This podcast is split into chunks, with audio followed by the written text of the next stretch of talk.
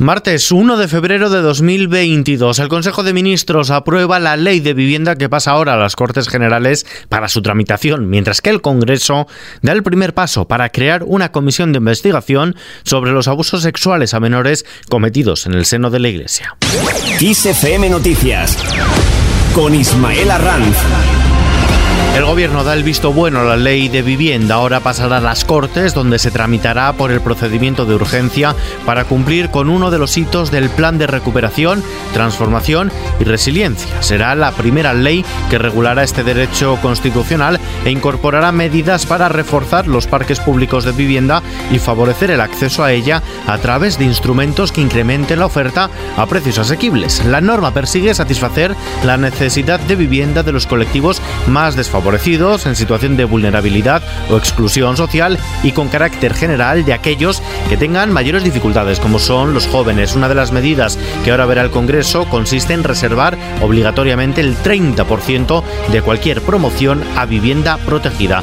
Raquel Sánchez, ministra de Transportes y Agenda Urbana, Yone Belarra, ministra de Derechos Sociales. Es una ley imprescindible porque el mercado además se ha demostrado ineficaz para dar respuesta a esta necesidad. Aquellos que que pregonan la liberalización, lo único que consiguieron en su día fue el lucro de grandes agentes inmobiliarios, de grupos económicos, generando un gran sufrimiento a la mayoría de familias de este, de este país. Esta ley da el primer paso en un camino que creo que nuestro país tiene que recorrer y es el de dejar atrás las burbujas inmobiliarias, la especulación y también los pelotazos urbanísticos. Una ley que cuenta con el rechazo de la oposición. El líder del Partido Popular, Pablo Casado, ha criticado esta ley de vivienda aprobada en el Consejo de Ministros y ha alertado al Ejecutivo del intolerable crecimiento de la ocupación de viviendas que se está produciendo en España. Así califica Casado a esta ley de vivienda. Una ley que saben a sabiendas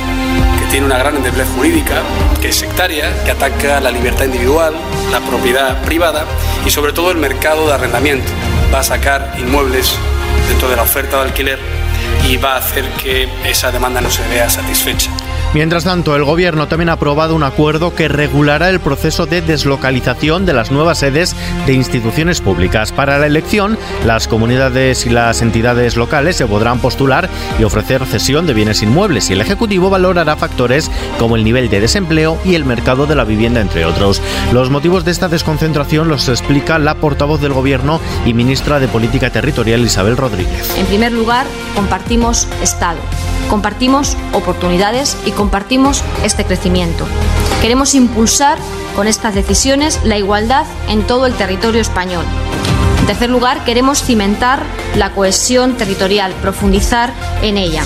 Aportamos, además, con esta iniciativa, herramientas en la lucha contra la despoblación y, por tanto, afrontamos el reto demográfico. Cambiamos de asunto. El presidente del Gobierno, Pedro Sánchez, ha reconocido que todo el Ejecutivo está volcado en estos momentos en negociar un acuerdo parlamentario que permite este jueves la convalidación de la reforma laboral en el Congreso y lo hará hasta el último momento, pese a que los tradicionales socios del Gobierno, como Esquerra o Bildu, siguen instalados en el no a la convalidación del decreto. Sánchez no cree que este desmarque vaya a afectar a la estabilidad de la legislatura. La portavoz del Gobierno, Isabel Rodríguez, asegura que no se plantea en otro escenario que no sea este, el de la convalidación. Es ya hoy una ley vigente que está trayendo eh, enormes ventajas a los trabajadores y a las trabajadoras de nuestro país porque goza de la legitimidad y la fortaleza del diálogo social y entendemos que los grupos políticos, que los grupos parlamentarios van a hacer esta reflexión y por tanto trabajaremos hasta el final para lograr el máximo eh, de los acuerdos apoyos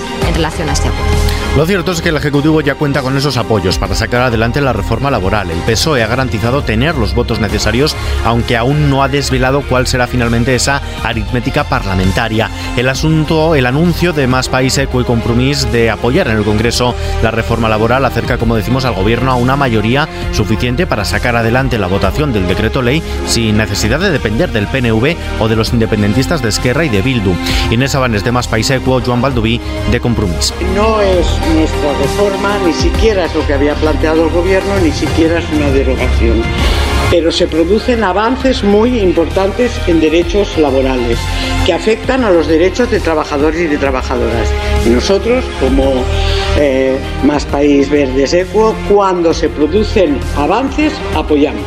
Es una reforma en definitiva no gusta a mucha gente, tampoco a nosotros, pero que evidentemente supone avances indudables. Ciudadanos, Unión del Pueblo Navarro y Coalición Canaria también han trasladado su disposición a apoyar el decreto ley si no se producen modificaciones. El Gobierno ha confirmado el voto a favor de Nueva Canarias y del Partido Regionalista Cántabro y confía también en recabar el apoyo del diputado de Teruel Existe. Por otro lado, Pedro Sánchez recibirá este jueves a víctimas de abusos en el seno de la Iglesia, mientras el Ejecutivo estudia todas las formas posibles de investigar estos hechos con rigor y determinación. El portavoz de los socialistas en el Congreso, Héctor Gómez, ha dicho que decidirán en los próximos días si apoyan la creación de una comisión de investigación sobre abusos a menores en el seno de la Iglesia Católica, ya que quieren actuar con suma responsabilidad para esclarecer un asunto tan delicado. El Partido Popular, por su parte, ha presentado a la mesa del Congreso alegaciones para que se reformulen los términos de esta comisión de investigación por abusos a niños en el seno de la Iglesia y que se estudien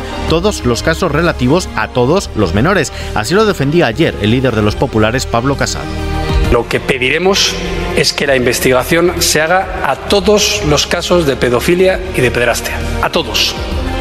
Se hayan cometido, donde se hayan cometido, se cometieran por quien se cometiera. Por el momento, la mayoría de la mesa del Congreso ha admitido a trámite la solicitud de creación de esta comisión. Lo ha hecho también con el apoyo de los socialistas. Asociaciones y colectivos de cristianos de base han reclamado a la Conferencia Episcopal Española que pase de las tinieblas a la luz y que creen una comisión de la verdad que investigue la verdadera magnitud de los abusos sexuales dentro de la Iglesia.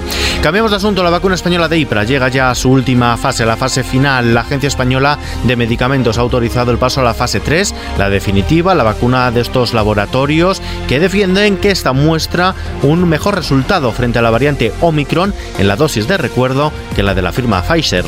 Y en la bolsa del IBEX 35 ha comenzado febrero con una subida del 1,32% y la recuperación del nivel de los 8.700 puntos con la colaboración de algunos datos económicos y del avance de las plazas europeas. De este modo, el selectivo español avanza hasta los 8.726 puntos. En el año sube y vuelve a registrar ganancias, el 0, 15%. El euro también sube y se cambia por un dólar con 12 centavos. Y terminamos.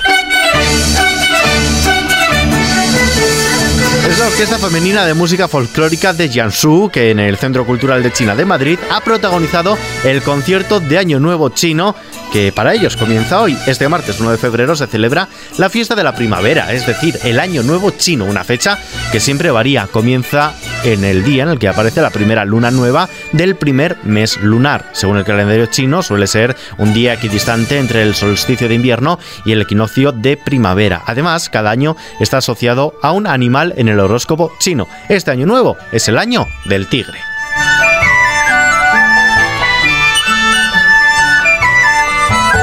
Esta noticia está actualizada en nuestra página web xfm.es. La información continúa puntualmente actualizada cada hora en los boletines de XFM. Hasta mañana.